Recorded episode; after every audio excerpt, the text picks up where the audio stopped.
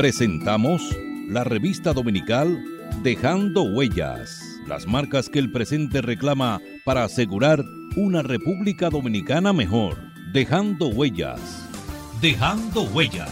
Muy buenas tardes, apreciados oyentes de su programa La Revista Dominical Dejando Huellas, www.dejandohuellasfm.net y por las redes sociales en Twitter arroba Dejando Huellas R, en Facebook Dejando Huellas y en Instagram Dejando Huellas Radio. Dejando Huellas, una producción de Honorio Montás.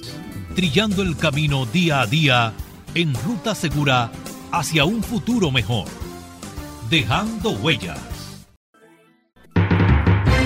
Dejando Huellas. Las marcas que el presente reclama para asegurar una República Dominicana mejor. Dejando Huellas. Muy buenos días, apreciados oyentes de su programa Revista Dominical Dejando Huellas.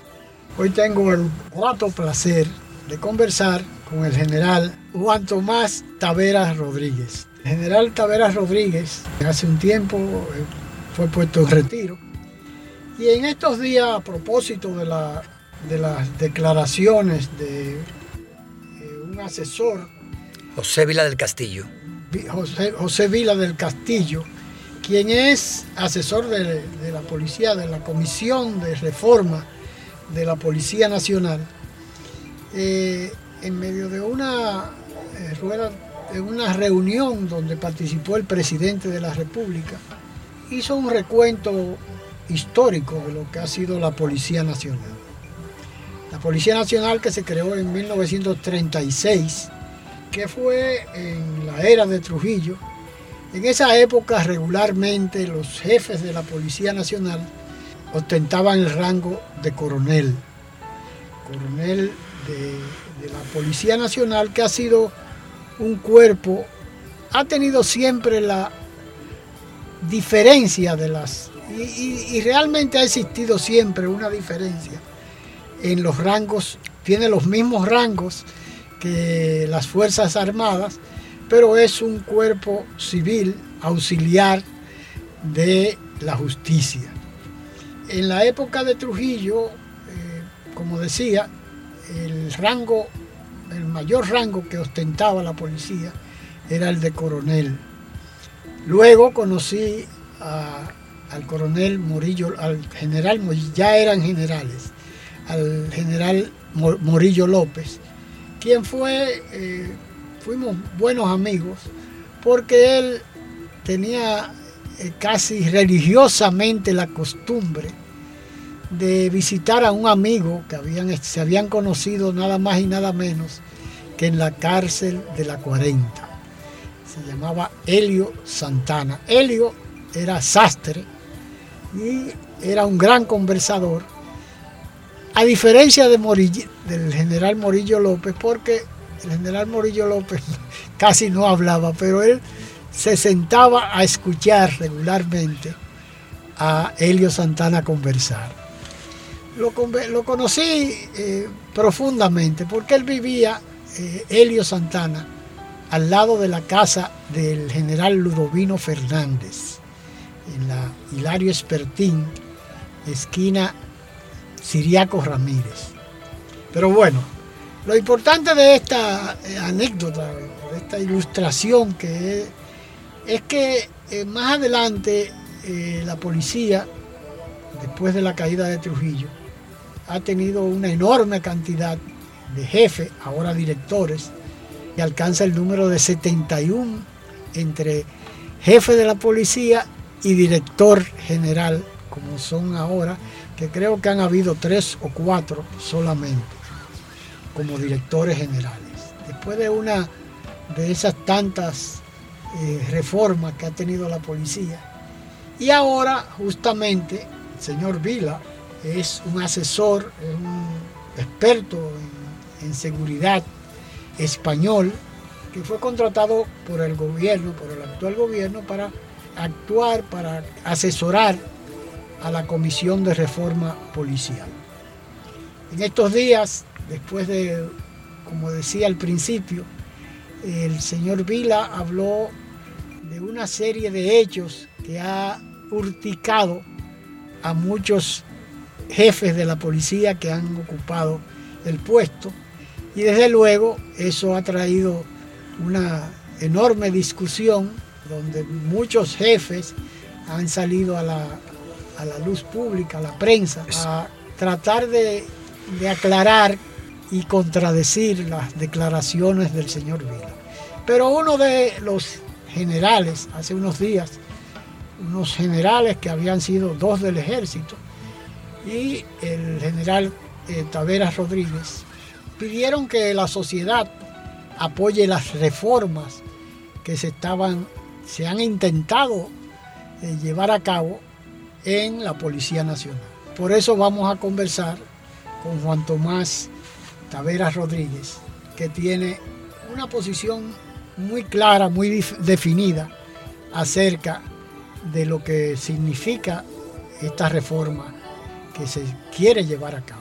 Buenos días, general. Buenos días, Honorio. Un placer estar aquí en tu espacio, cerrando brechas. Dejando huellas. Ah, dejando huellas. Dejando huellas. Saludar a todo tu público y gracias por la oportunidad de expresar mis ideas.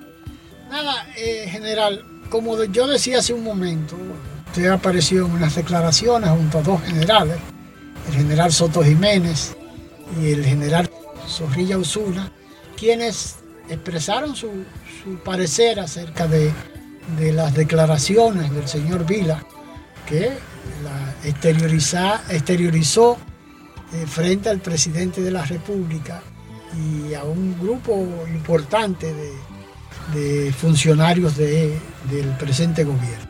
De manera que me gustaría que usted abundara un poquito en lo que usted, sus consideraciones acerca de lo que usted entiende que debe ser esta reforma que la sociedad clama permanentemente, porque no es un secreto, han habido muchos ejemplos de lo que han sido los jefes de la policía que han pasado, que han ocupado esa, esa posición.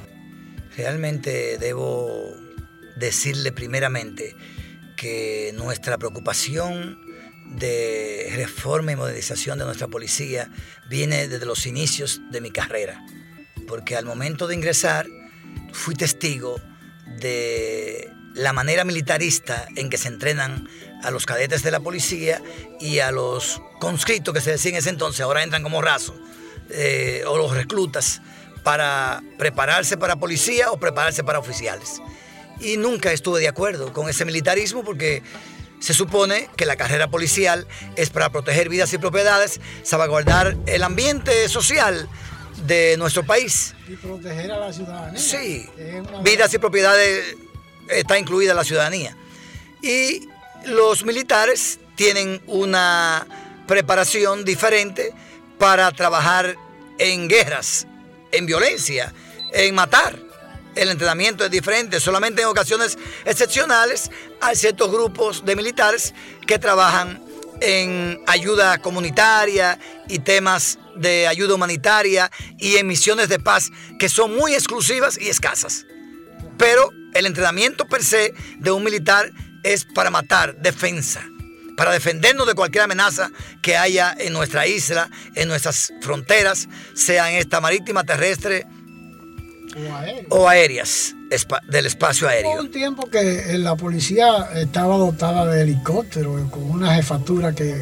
Pero nunca se han utilizado ni las avionetas ni los helicópteros para la persecución de crímenes o de ayudar a investigar cosas para capricho de los jefes de ese momento.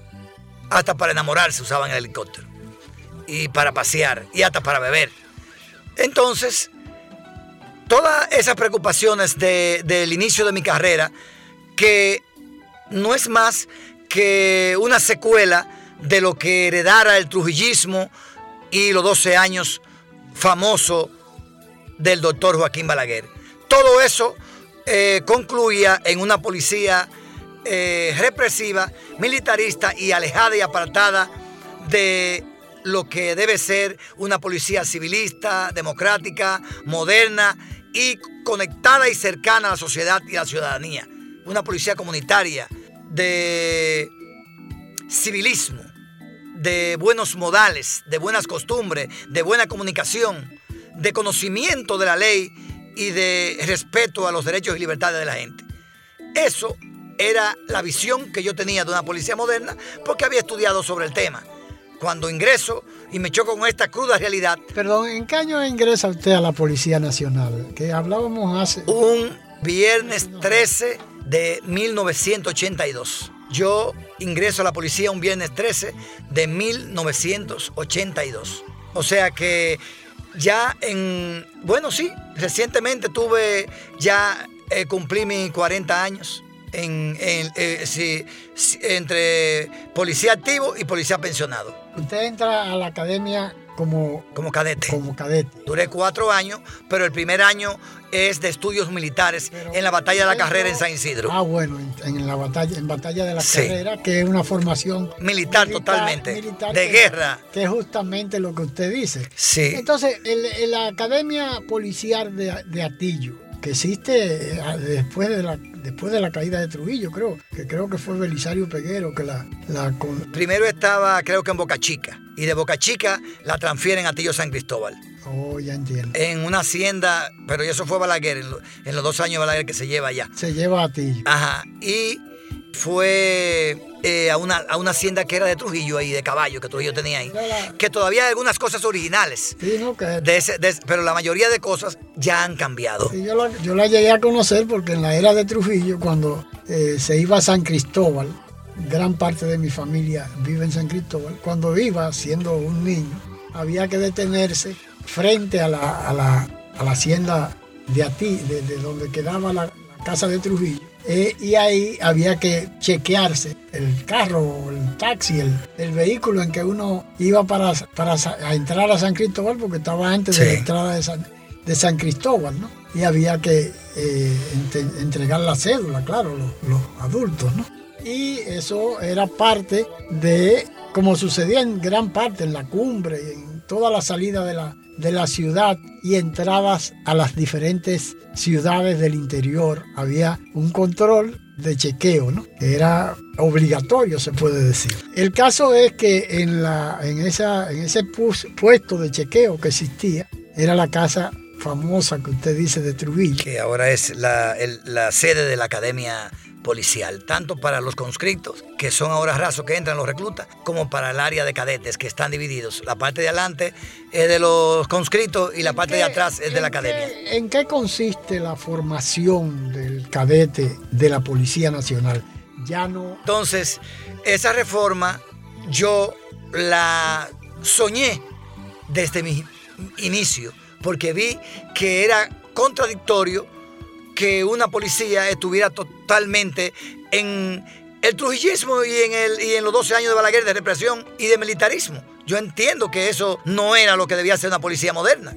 Y eso, por primera vez, se está llevando a cabo de manera seria y responsable. Y es la primera vez que un presidente ha asumido, él directamente, que es con sus preocupaciones que se transforme la Policía Nacional y ha comenzado a hacer algunas cosas cuando de lo que nosotros hemos soñado que todo lo que se está haciendo ahora, yo lo propuse hace 23 años en un libro que publiqué, Redefinición del rol policial como garantía de la seguridad ciudadana, que no es más que una transformación de esa policía militarista, represiva y autoritaria y un poco corrupta a una policía comunitaria, cercana a la sociedad, democrática, civilista y con un compromiso de servicio, de vocación de servicio. Eso se está tratando de conquistar ahora. Pero ¿qué pasa? No se ha utilizado involucramiento de todos los sectores sociales. Como algunos diputados decían, a nosotros no se nos ha permitido participar. Eh, muchos militares y policías especializados en la materia dicen, a nosotros no se nos ha permitido, no se nos ha permitido participar. Y yo pienso que también la sociedad tiene que tomar, formar parte de eso. Y los policías con cierta apertura también necesitan formar parte de ello. O sea que independientemente de que es bueno que asesores internacionales nos apoyen, porque Vila no es el único, también hay colombianos, hay españoles, hay norteamericanos que han venido también a dar apoyo en esa circunstancia, y están los notables muy notables en diferentes áreas del conocimiento de la República Dominicana, de, de diferentes ciencias, pero que no saben un carajo de ciencias policiales. Entonces, nosotros entendemos que eso debe abrirse un poco más al involucramiento de todos los sectores. También yo, yo entiendo que ha formado parte de algunos empresarios, algunos, pero no se ha dado participación a los expertos policiales, porque la policía es una ciencia. Y el que no ha vivido lo que es la cruda realidad de ser policía, no va a poder tener la certeza de llenar esas debilidades que hoy tiene la policía para fortalecernos como una institución fuerte, moderna, de avanzada y que se logre lo que ha manifestado nuestro señor presidente. Además de eso, nosotros entendemos que se necesita más dinero y que debe ser más rápida la reforma. Creo que vamos un poco lento y creo que, no creo, estoy seguro que el actual director de la policía tiene las preocupaciones, tiene la voluntad, tiene la decisión de hacer todas las transformaciones que se deben hacer. Creo que Vila quiere lo mismo, pero hacen falta más recursos, más tecnología y un poquito más de aceleramiento para no quedarnos atrás del crimen organizado, de la violencia generalizada y sobre todo de todos los conflictos sociales que han crecido después de la pandemia. Post pandemia todo es más grave y más complicado y más complejo. Entonces eso obliga a que aceleremos la profesionalización, tecnificación, los exámenes de concurso y oposición para que los mejores hombres estén al frente de las diferentes áreas y los diferentes puestos de mando en la institución policial. Y yo sé que nuestro director quiere eso, pero hacen falta más cosas para lograrlo. la, criminalidad, la violencia, que en gran medida es fruto de la droga, que yo creo que una cosa conlleva a la otra, ¿no? Porque no es solamente el consumo, para eso está la Dirección de Control de Drogas, pero el problema es que eso tiene una vinculación directa con la violencia, porque todo aquel que es un consumidor o, cada, o todo aquel que es un distribuidor regularmente usan armas de fuego, hay un descontrol enorme con el control de las armas en nuestro país. Por ejemplo, usted se va a Villa, Villa María o se va a Villa Consuelo y usted ve una cantidad de gente con, armas de fuego sin ningún, sin ningún tipo de... Y, eso es parte de la violencia. el tráfico y el consumo y esas cosas. Y además, no, es el único elemento que, que aumenta la criminalidad. Son muchas cosas que entran en, el tema de la seguridad para controlar los crímenes en todas sus manifestaciones. Mire, o la violencia en todas sus manifestaciones. La falta de oportunidades que frustra a un joven es incremento de violencia y de crimen y de antisociales. La falta de orientación adecuada a través de los medios de comunicación y los controles de esa comunicación desbordada. Ahora con las redes sociales eso no se puede eh, controlar de ninguna manera. La, la falta de prevención en muchos organismos educativos, de, de justicia. Hemos visto, perdón, hemos visto hasta niños que han asesinado a otros eh, niños, no estamos hablando de adolescentes. Falta de control de armas y falta de educación de hogar. Y la violencia. Y, sobre todo, falta de orientación psicológica adecuada, porque Mire algo, en la mayoría de los países se hacen perfiliaciones de todo los tipos de criminales y de, personas violentas y antisociales. Todavía la República Dominicana no hace perfiliación, lo que quiere decir que hay una debilidad y eso es parte de lo que tiene que asumir la reforma. Pero hay cosas que no han llegado, que no se están tomando en cuenta porque necesitan más recursos y los recursos no han llegado. Y esa es la verdad. Ahora voy al tema que usted hablaba de que la dirección de droga eh, digo que el consumo de droga y la droga y el tráfico es uno de los principales, sí, es uno de los principales, pero no es el único. Y eso hay que dividirlo en dos. El consumidor no es un incremento de violencia, es una víctima del sistema y es un enfermo y debe ser tratado por salud pública, no por la dirección de droga, como usted mencionaba, ni por la policía, ni debe ser perseguido ni tratado por la policía. Debe ser tratado por psiquiatras, psicólogos y tratadistas de ese tema, dentro del sistema de salud pública que debe tener un seguimiento de medicina familiar a través de las comunidades en la medicina preventiva, que ahí iba yo con la prevención. La medicina preventiva tiene que detectar todo joven antisocial en un hogar y ver por qué. Porque la criminología estudia todo el fenómeno de la violencia y la criminalidad. Estudia, estudia las causas, estudia las consecuencias y estudia el medio y las víctimas y los victimarios. O sea, todo el conjunto que está involucrado en el crimen, actores, víctimas, todo debe estudiarse. Ver por qué pasa esto, por qué caemos en esto y cómo solucionar eso. Sin embargo, aquí no se está aplicando la criminología a profundidad en el tema de la violencia con todas sus manifestaciones, incluyendo los vicios, incluyendo los antisociales por trastorno, por frustraciones, por lo que sea, por falta de oportunidades. Porque la pobreza también es un incremento de todo eso. La pobreza, la falta de oportunidades. También el salario eh, miserable y, y explotador, porque la mayoría de las empresas son explotadoras en nuestro país. Entonces, toda esa secuela que viene fruto de la falta de oportunidades, de la explotación eh, por salarios bajos, de la falta de medicina preventiva, de la falta de tratar a todos aquellos adictos en el tema psiquiátrico y de, y de salud mental, lleva a que una persona caiga en los vicios, en las drogas, en la violencia, en ser antisocial, en las pandillas, en las bandas, todo eso. Y sobre todo, en que le tenga odio a los sectores de poder y a las autoridades, como es la policía, como son los jueces, como son los fiscales. Y además que en nuestro país el sistema de justicia no está conectado como debe estar. los jueces trabajan por un lado, los fiscales por un lado y la policía por otro lado, cuando deben ser un sistema unificado, integrado y consensuado para prevenir. Y aquello que no se pueda prevenir, controlarlo y lo que no pueda controlarse, perseguirlo cuando se nos escapa de las manos. Y llevarlo a las últimas consecuencias de la cosa juzgada irrevocablemente. Tradicionalmente ha habido la idea de que hay personas intocables en la medida en que tienen dinero o que tienen mucha influencia o que son políticos. Ese no es un ingrediente de resentimiento social que a la mayoría de, las, de las personas humildes le hace rebelarse contra la autoridad regularmente? Bueno, mire, en todas partes del mundo hay intocables y hay privilegios. Eso no es nuevo. Y desde los tiempos que no había modernidad, que no había riquezas, ni siquiera dinero, habían castas. El brujo, el jefe de la tribu, era una persona con privilegios, incluso que se sacrificaban por ellos le entregaban vírgenes y todas esas cosas. Y eso, desde los indígenas nuestros, también.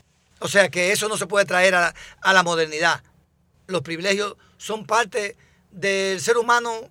La Biblia no habla de eso, la historia, la prehistoria, desde todos los tiempos, siempre eso ha existido. No creo que nada de eso pueda aumentar nada, porque eso es algo de la naturaleza humana prácticamente, que le gusta ser dominado por algunos y otro que le gusta ser servidores o serviles. Porque hay dos cosas, usted puede ser un servidor público y puede ser un servil de un superior, que son dos cosas muy, diferentes. Y eso siempre ha existido en todas las sociedades del mundo. Yo no creo que eso sea un ingrediente de, de aumento de criminalidad y de violencia, no lo creo. Hace mucho tiempo eh, yo estuve leyendo sobre la, el comportamiento de la de lo que ha sido que fue una de las, de las situaciones que más mortificó a muchos pasados jefes de la Policía Nacional, que, como usted decía hace un momento, por ejemplo, tenían helicóptero para, hasta para enamorarse, ¿no? Y realmente es, eso fue criticado y, y, y es criticable. Sin embargo, muchos de esos mismos que pasaron por la jefatura, se han sentido ofendidos por las críticas que se le han hecho. ¿no? Realmente la sociedad tiene conciencia de que eso existió. Ellos alegan que, que hasta ha sido una, un descrédito para ellos, pero era un secreto a voces. Era un secreto a voces de todo lo que sucedía en la policía. Por ejemplo, en la época de Belisario, que fue el primer eh, jefe de la policía. Pero yo no viví eso, Honorio. Bueno, usted no vivió eso, pero es un ejemplo. Que uno puede oír cosas, pero, no, pero, yo pienso que la historia vivida, que yo puedo hablar de la vivida, no, pero, y debemos limitarnos a eso, que yo en 40 años se ve muchas cosas. Lo que pasa es que hay que retrotraer toda esa, lo que es la historia y por qué se llega a esas conclusiones. Pero usted sabe que la historia habla de la pluma que la escribe o la recuerda, pero no es lo mismo el testimonio.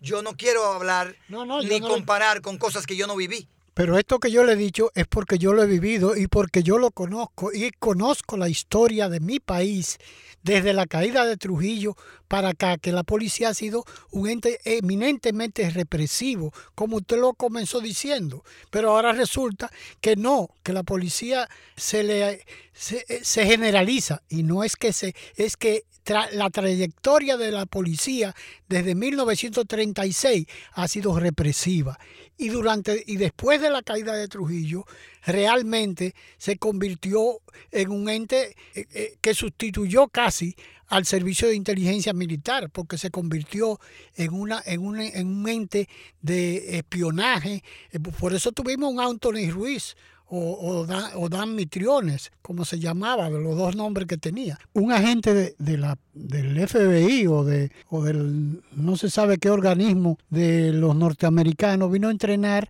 cómo torturar a los ciudadanos en la Policía Nacional que tenía un departamento, o tiene a lo mejor, que era el SS, que tal vez le cambiaron el nombre, porque vino aquí a entrenar y eso es lo que estamos cosechando ahora. No, pero usted, por ejemplo, usted vivió parte de lo que fue eh, la época, por ejemplo, de del helicóptero, de los helicópteros. Sí, por eso lo, toqué. Claro. Pero en los tiempos de eh, Belisario no había helicóptero. No, no, claro. Había que tomarlo prestado de la Fuerza Aérea. ¿Usted me entiende? En esa época no, ni siquiera en la Fuerza Aérea tenían helicópteros abundante como para prestar. Pero yo le puedo decir mi criterio sobre el tema. Sí, no está bien. Yo, yo, yo le puedo decir que realmente de la policía se puede decir lo que quiera a cualquier persona y hay cosas que van a tener eh, su razón, fundamento, una, un fundamento en una parte, pero en otra parte no. Yo nunca me voy a sentir aludido con nada negativo que se digan de los policías o de la policía, porque hay un problema en la sociedad dominicana y quizá a la sociedad dominicana le gusta mucho malinterpretar y generalizar. Nada es tan malo, tan malo que no tenga nada bueno y nada es tan bueno, tan bueno que no tenga nada malo. En este caso, yo le puedo asegurar que la sociedad dominicana debe reflexionar sobre el tema de crucifixión. Un médico tiene una mala práctica, no hablan de la Asociación de Médicos de la República Dominicana,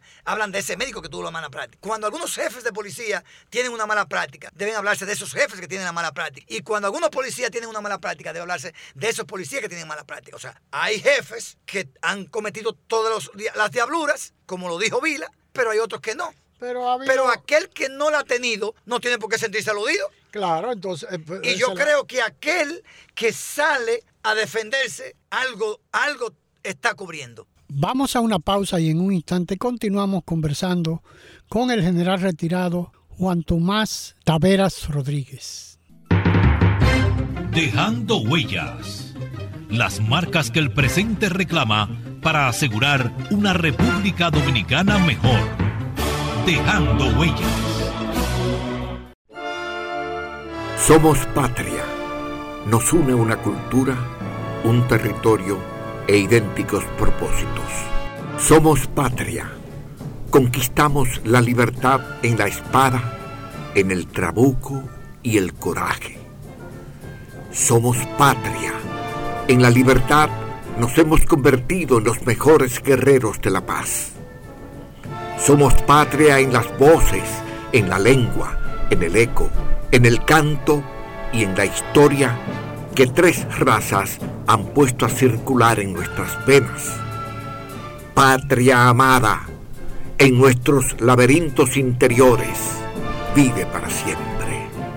Un mensaje de Dejando Huellas, su programa. Que permanezcan sus palabras, sus sentencias patrióticas para que la patria no sucumba, para que no perdamos el amor a su enseña tricolor. Nuestro compromiso es defender la nacionalidad, ese pregón generoso de sangre y amor que Duarte llamó República Dominicana. Seremos consecuente con su legado, con su obra y sus ideas de gloria y honor. Duarte siempre. ¡Viva la República Dominicana! Porque honrar tu memoria enaltece la patria y al pueblo mismo. Dejando huellas, tu programa de la tarde. Juan Pablo Duarte, iniciador y principal propulsor del proyecto independentista nacional, que en 1844 culminó con la proclamación de la República Dominicana. Decir Duarte es decir memoria y sueños libertarios, valores y bandera, territorio, ideas redentoras, sacrificio y dignidad de un pueblo.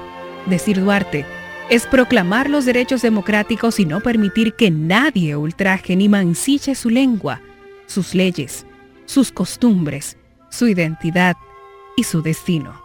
Nuestro compromiso es defender la nacionalidad, ese pregón generoso de sangre y amor que Duarte llamó República Dominicana.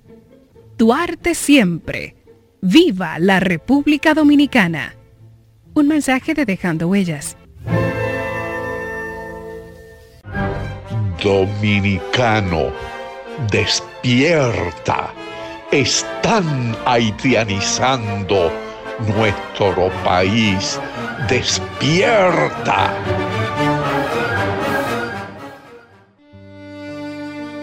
El aborto es un horrendo crimen que le pone fin a una vida humana. Recházalo. Un mensaje de Dejando Huella, su programa.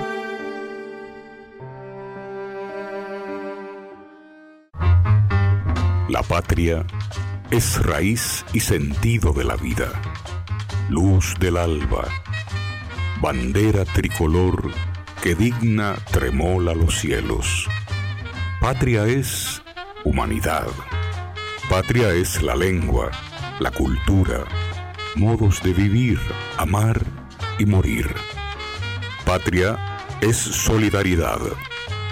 Patria es la tierra y su gente el tributo y la ofrenda de nuestros mártires, el decoro y la libertad de no tener amos ni de ser esclavos. Patria es nuestra música, nuestros bailes y danzas, nuestras costumbres, nuestras cosechas, nuestro ancho mar, nuestros bosques y ríos. Patria son nuestros amores, el ensueño, la llovizna sobre el rostro de una niña, las iguas y los almendros, la palabra alta, grande y clara de nuestro destino. Sintonice nuestras plataformas digitales, la emisora online Dejando. Excelente música las 24 horas, 365 días al año y nuestra página digital dejandohuellasfm.com, con informaciones variadas, entrevistas y temas históricos. No se pierda esta experiencia.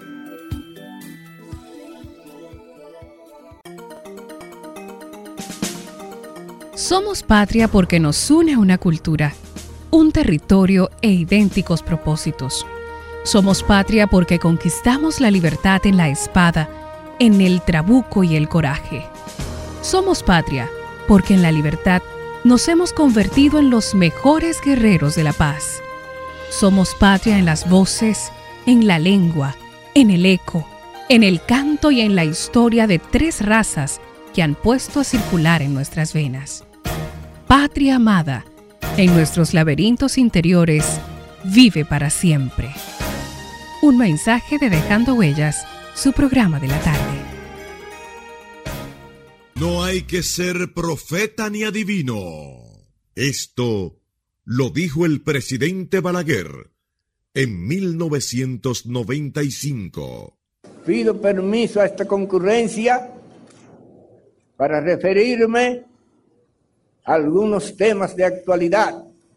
En los últimos días o en los últimos meses ha aparecido en el escenario nacional un movimiento nacionalista ¿A qué obedece este, este movimiento? Obviamente a la intromisión foránea en los asuntos domésticos de la República Dominicana. Dejando huellas, su programa de la tarde. Juan Pablo Duarte, digno siempre de admiración y respeto, hablaba así. Nuestra patria ha de ser libre e independiente de toda potencia extranjera o se hunde la isla. Juan Pablo Duarte, un mensaje de Dejando Huellas.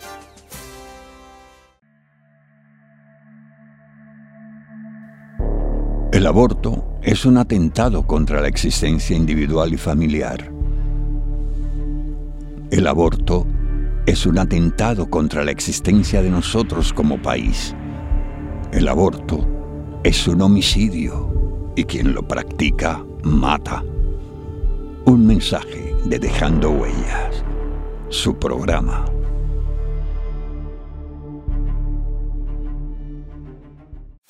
Juan Pablo Duarte, digno siempre de admiración y respeto, hablaba así. Nuestra patria ha de ser libre e independiente de toda potencia extranjera o se hunde la isla. Juan Pablo Duarte, un mensaje de Dejando Huellas. El gobierno debe mostrarse justo y enérgico, o no tendremos patria, y por consiguiente, ni libertad ni independencia nacional. Juan Pablo Duarte, dejando huellas.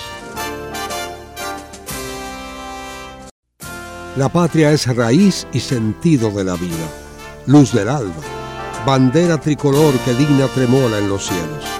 Patria es humanidad, patria es la lengua, la cultura, modos de vivir, amar y morir. Patria es solidaridad, patria es la tierra y su gente, el tributo y la ofrenda de nuestros mártires, el decoro y la libertad de no tener amos ni ser esclavos. Patria es nuestra música, nuestros bailes y danzas, nuestras costumbres, nuestras cosechas, nuestro ancho mar, nuestros bosques y ríos. Patria son nuestros amores, el ensueño, la llovizna sobre el rostro de una niña, las iguas y los almendros, la palabra alta, grande y clara de nuestro destino. Un mensaje de Dejando Huellas. Dejando Huellas. Las marcas que el presente reclama para asegurar una República Dominicana mejor. Dejando Huellas.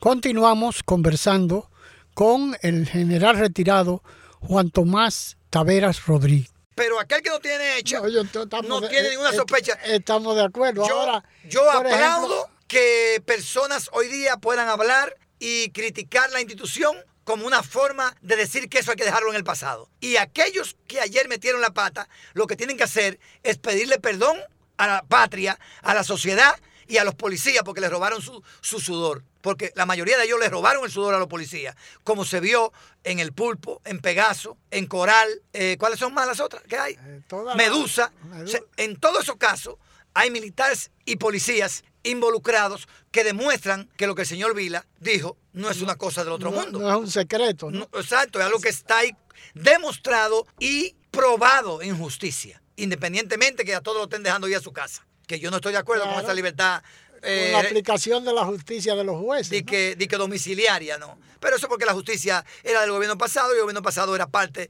de eso. Y está mostrando su complicidad. La justicia de ayer, que es la misma justicia de hoy, que no es la procuraduría de hoy, que es diferente, que es una parte de la justicia. Y la policía de hoy también es una parte de la justicia. Sí, porque la- la- el Ministerio Público es parte de las es representante de la sociedad. Y como yo decía ahorita, señor Honorio, aquí el sistema de justicia no ha entendido que hay tres patas en el sistema de justicia. Los jueces, los fiscales y los policías. Pero la pata más importante son los policías. Porque mire, nosotros podemos vivir sin jueces y sin fiscales, pero no podemos vivir sin policía. Porque entonces pasaría lo que pasa en Haití, que hoy no hay Estado prácticamente. Es un Estado totalmente fallido, gobernado por bandas criminales, donde nada, nada se puede garantizar. No sé si me doy a entender. Entonces, yo quiero pedirle reflexión a la sociedad y reiterar mi llamado a que esta reforma propuesta por nuestro señor presidente, iniciada por nuestro señor presidente constitucional de la República, Luis, Luis Rodolfo Abinader Corona, debe ser apoyada por todos los sectores. Debe ser apoyada incluso por la oposición,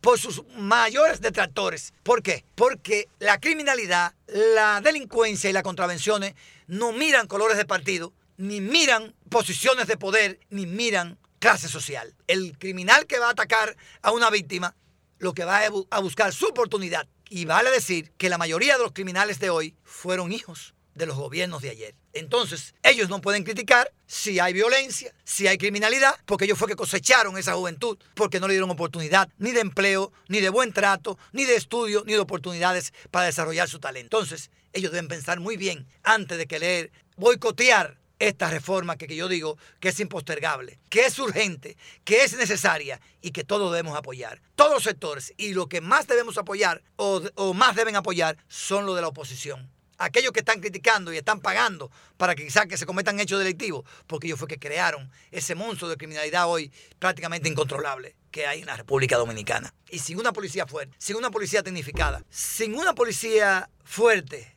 tecnificada, tecnificada, bien equipada, modernizada, que esté preparada en los códigos procesal penal, en los códigos procesal, en los códigos penal, en la constitución, en la ley orgánica, en su disciplina, en su reglamento, en el uso adecuado de la fuerza, que tenga las herramientas y la tecnología que requiere una policía de vanguardia, entonces todos vamos a ser perjudicados. Entonces todos debemos querer eso y aportar y apoyar y unirnos para que esa reforma tenga éxito. Porque nuestros hijos, nuestros nietos, que son el futuro de nuestro país, de nuestra patria, mañana no van a tener sosiego. Y no es verdad que un estudiante puede estudiar con el temor de que lo pueden atracar. No es verdad que un estudiante va a ir con relajamiento a una universidad en la noche si piensa mientras está en la clase, cuando yo me vaya me van a atracar. Ya atracaron al compañero mío a tal hora ayer. Entonces, para darle paz y tranquilidad al estudiante, al empleado, al empresario, al talento que va a pensar en la creación de algo moderno y nuevo. Debemos tener la mente despejada de la amenaza, del miedo que causa la criminalidad y la delincuencia en cualquier parte del mundo. Ese miedo solamente se puede alejar cuando la policía sea fuerte, confiable y cercana a la población. Y para eso todos tenemos que involucrarnos. Todos, todos los grupos sociales, empresarios, partidos de oposición, partidos del gobierno, funcionarios, sociedad en general, grupo organizados de cualquier índole, junta de vecinos, poetas, escritores, medios de comunicación, religiosos, todos unidos tenemos que llevar a cabo esta transformación de modernización y reforma de la Policía Nacional de manera integral. ¿En cuántas oportunidades se ha modificado, se ha tratado de reformar la policía? El otro, hablamos de que cuando dejaron de ser jefes y pasaron a ser directores, esa fue una de las reformas, ¿no? En una oportunidad. Después se creó una comisión en una oportunidad que estaba Cándido Simón eh, Polanco en la comisión en aquella época, que tenía un local ahí frente a la cervecería nacional dominicana. O sea, acá han habido varias oportunidades en que se ha intentado reformar. ¿Usted recuerda Mire, desde que más que muchas reformas, ha habido intento y anuncio de reforma. Pero esta es la primera vez que se ha comenzado realmente con un interés, con una voluntad y que se están viendo los frutos. Ya el policía dominicano gana 400 dólares. Y con los especialismos, los que tienen especialismo ganan los 500 dólares que prometió el presidente. Sin embargo, cuando llegó el gobierno actual a la presidencia, un policía ganaba 155 dólares y hoy está en 500. ¿Usted sabe lo que son 155 dólares contra 500? Estamos diciendo que se ha triplicado el salario del policía. Aunque el incremento de, del valor del precio, el costo, prácticamente ha arropado la mayor parte de eso. Pero hay una mayor, eh, un mayor apoyo, una mayor preocupación del gobierno. Eh, el director trabaja 24-7, dedicado a su policía y a mejorarla. el patrullaje ha aumentado. Eh, los chalecos antibalas, los uniformes. En los gobiernos pasados no se dio uniforme a los policías. Prácticamente. Comenzó a dársele comida y comenzó a dársele uniforme en la última gestión. Como una forma de campaña, diría yo, y de propaganda. Hay una, varias versiones de que una gran parte de los efectivos de la Policía Nacional prestan servicios en, a particulares, ¿no? En casas de familia, empresarios, eh, bancas.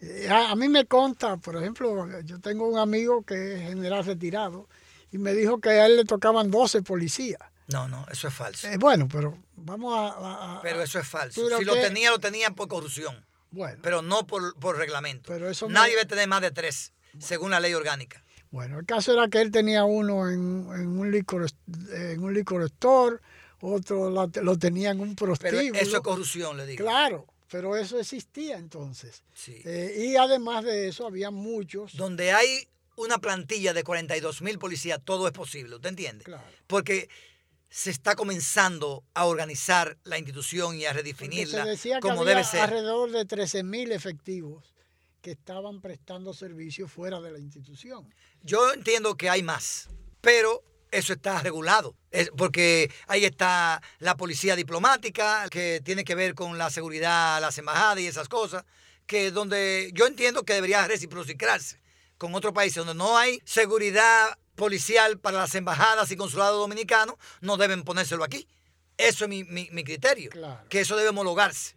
y creo que todavía no se ha homologado. Debe ser recíproco. Eso debe ser recíproco, exactamente. Y hay muchos que están con funcionarios que quizá deberían eh, ser desvinculados de la policía mientras están prestando servicio ahí, porque entonces si ese presupuesto de la policía se está destinando a otra institución, yo pienso que afecta los recursos de la policía. Pero eso es algo muy complicado porque tiene mucha política de por medio y yo no voy a entrar en, esa materia porque no tengo las estadísticas. Los, elementos. No, no, que no tengo las estadísticas ni, tengo los puntos eh, claros de eso. Si lo tuviera, yo hablara más a profundidad, pero sí existe. Sí hay personas que están distraídas. Le puedo asegurar eso. Bueno, general, yo creo que hemos ilustrado suficientemente a los oyentes de este programa, porque eh, la verdad que hay muchas espinas y, flores en lo que es la institución. Y yo creo que al fin y al cabo, como usted dice, ojalá que esta reforma que tiene la disposición el actual presidente de la República se lleve a cabo, porque la verdad es que es necesario, que la sociedad lo demanda y la misma institución también lo demanda, porque tal como dijo el señor Vila, es penoso que un sargento, un, oficial eh, un suboficial tenga que, resolver a base de, corromper a un superior para que lo, lo ascienda o poder eh, llevar su escalafón normal, ¿no? De manera que hay muchas cosas que ojalá que ahora en esta reforma queden resueltas. Pero todos nos podemos involucrar para evitar que eso siga sucediendo y se reduzca al mínimo. Como dice el señor Vida, ahora se ha reducido. Entonces por eso tenemos que involucrar a todos los sectores. La sociedad tiene que ser veedora, el funcionario tiene que ser veedor, los grupos de poder tienen que ser veedores, porque aquí queremos un policía recto y eficiente para que aprecie al que me hizo daño a mí.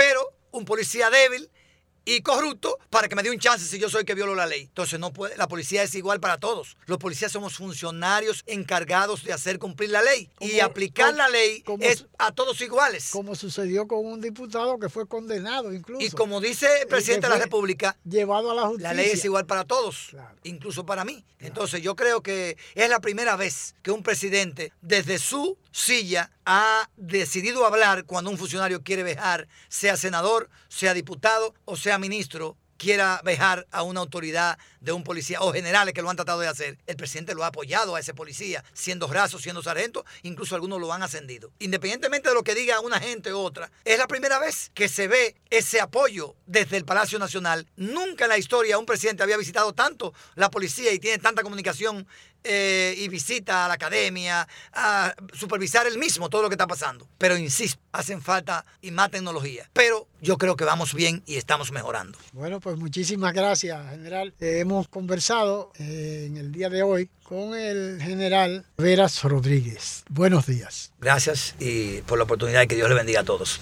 Sintonice nuestras plataformas digitales, la emisora online dejando huellas fm.net Excelente música a las 24 horas, 365 días al año y nuestra página digital, dejandohuellasfm.com.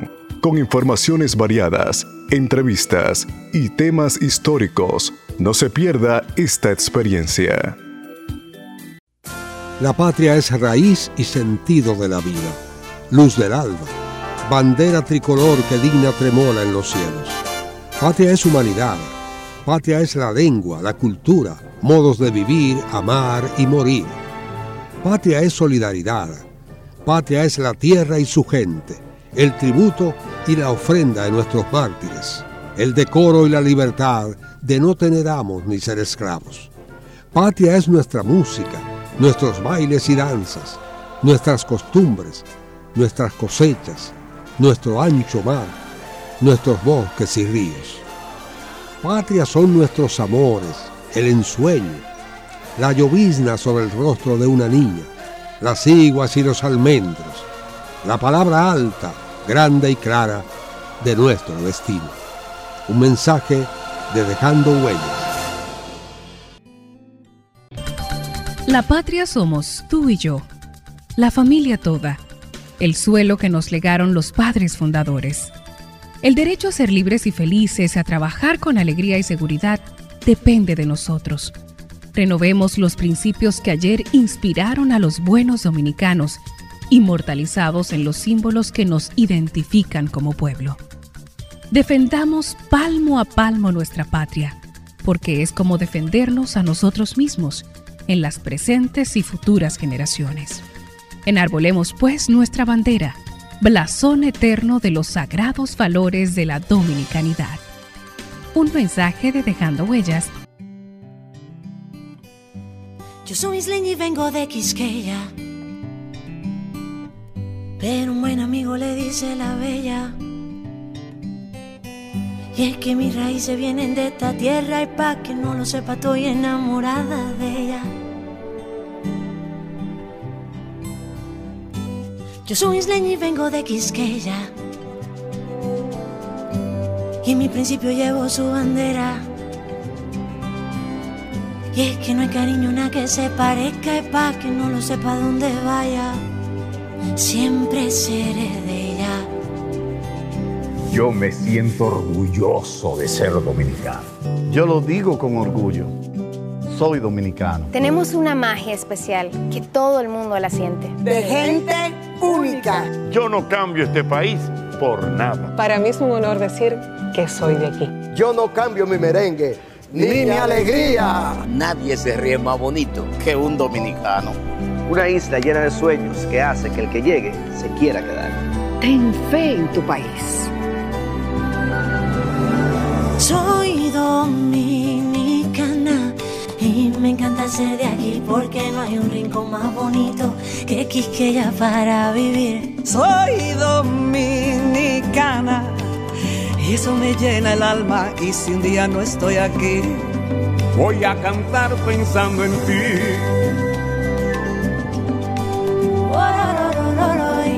Mi tierra querida. Yo soy isleño y vengo de Quisqueya, un pedacito donde Dios quiso que yo naciera. Dueño es el merengue donde la alegría se siente. Y donde vaya siempre, siempre seré bella. Pero sus colores han ido cambiando mi vida en montones. Y los rayitos de sol, pa' que te enamores. Sus habitas claras y no hay nada mejor que el calor de sus playas. Y es que este clima, mi amor, solo en mi tierra. Soy dominicana y me encanta ser de aquí porque no hay un rincón más bonito que Quisqueya para vivir. Soy dominicana y eso me llena el alma y si un día no estoy aquí voy a cantar pensando en ti. Voy a cantar pensando en ti. Voy a cantar, voy a cantar. Oye, qué rico, mami. Estoy enamorado. Qué linda es mi tierra. Y yo vengo de una tierra llena de colores. De coco fresco, de caña dulce. Que yo soy dominicana, tierra de esperanza, lágrima y ámbar. De coco fresco, de caña dulce.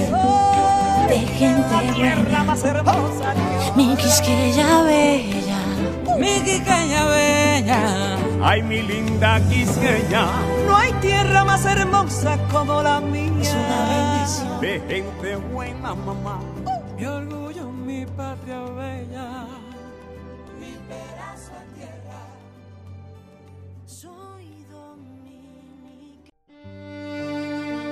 El aborto es un horrendo crimen que le pone fin a una vida humana.